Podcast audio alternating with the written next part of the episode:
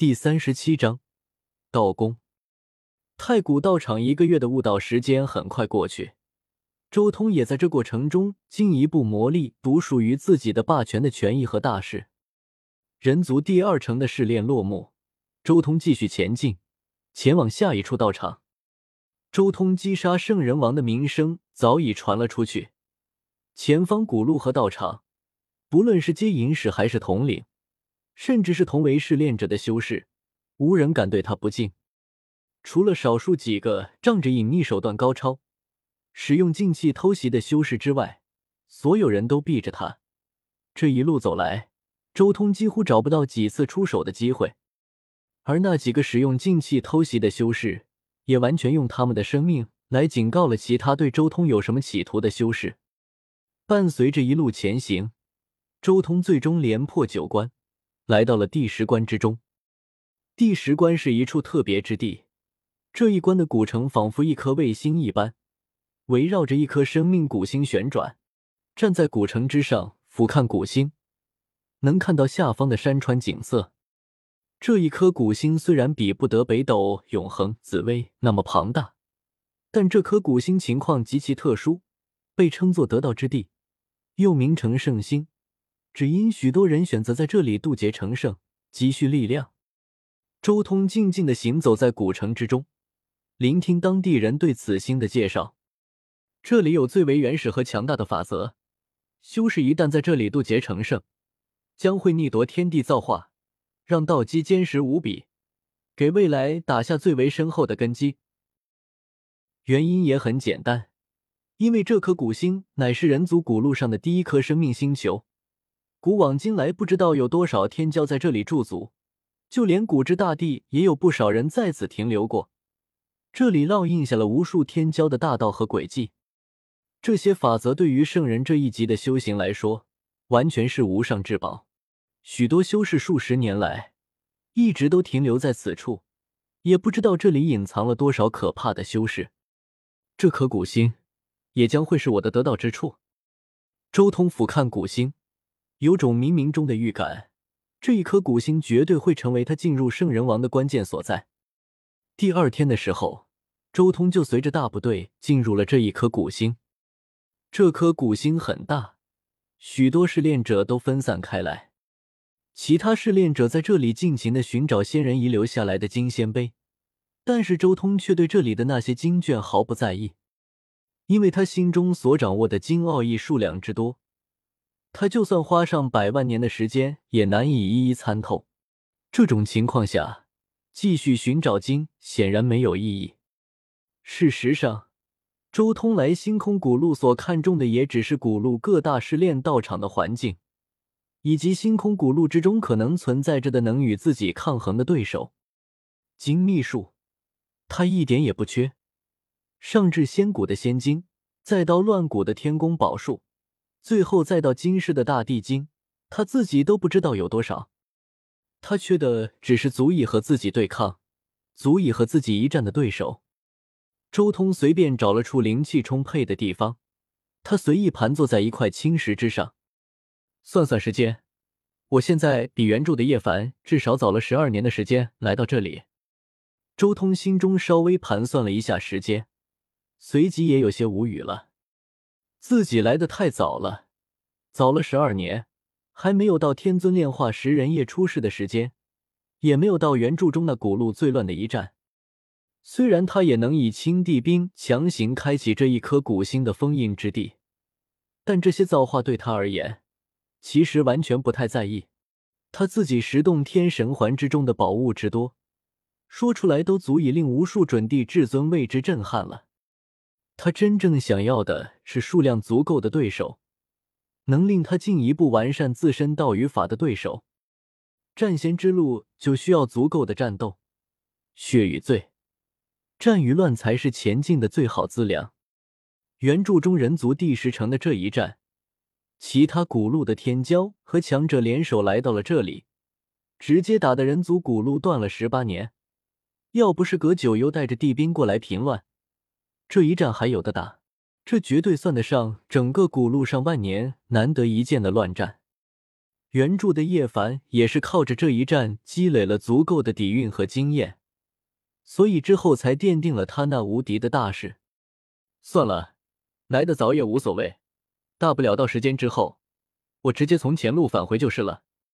这种战与乱，对走上战仙之路的我来说，绝对不容错过。周通心中默默的说道：“战仙之路是最需要战斗的一条道路，越是战与乱。”他的修为进步越是可怕，越是能精进到一个匪夷所思的境界。他随即深吸了口气，没有继续多想什么，而是静静的盘坐于此，全力感受着这一片天地间的大道法则，并且与自身的法互相印证，回顾星空古路的一切历程。第一关的终极考验是超越自身，第二关考验的是立志大道，接下来的三四五六七关。分别对应的是五行大道，而两关对应的是阴阳大道。人族前九关其实都是很基础的东西，这是一个全方位提升修士底蕴和感悟的试炼，其目的就是为了这第十关，因为这一关才是许多踏上这条路的试炼者的成圣之地。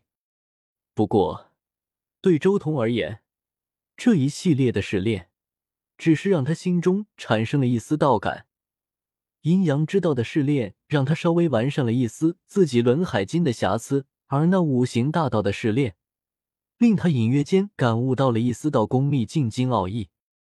周通开始在这颗古星上静心悟道，修自己的法，走自己的路，不问世事。体内传出诵经之声，几大秘境一同发光。自从当初创立了轮海秘境的经之后，周通的道就已经有了一个大致的方向。剩下的就是真正踏上那条路，开创出完整的经了。时间荏苒，三年光阴于匆匆中流逝而过。这颗古星之中，人来人往，无数人在这里得到渡劫，然后重新上路。期间也有无数后来者进入此地悟道，寻找机缘，更有许多试炼者在争斗大战。但周通身边却安静祥和，没有丝毫的杀伐之气。他将青帝兵隐匿于虚空之中，并且结合真文和元术，让他盘坐的地方形成一片无人知晓的净土。十洞天神环闪耀，隐约可见一株株不死神药，散发着各自的大道气韵，仙光、锐气、道芒，各种各样的大道光晕没入周通体内，给予他最直接的提升。还有无始大帝留下来的天元石碑。也散发着朦胧的道音。周通盘坐于青石之上，已经整整三年未曾动了。他在悟道，创自己的法，要走出一条不同的路来。终于，周通动了起来。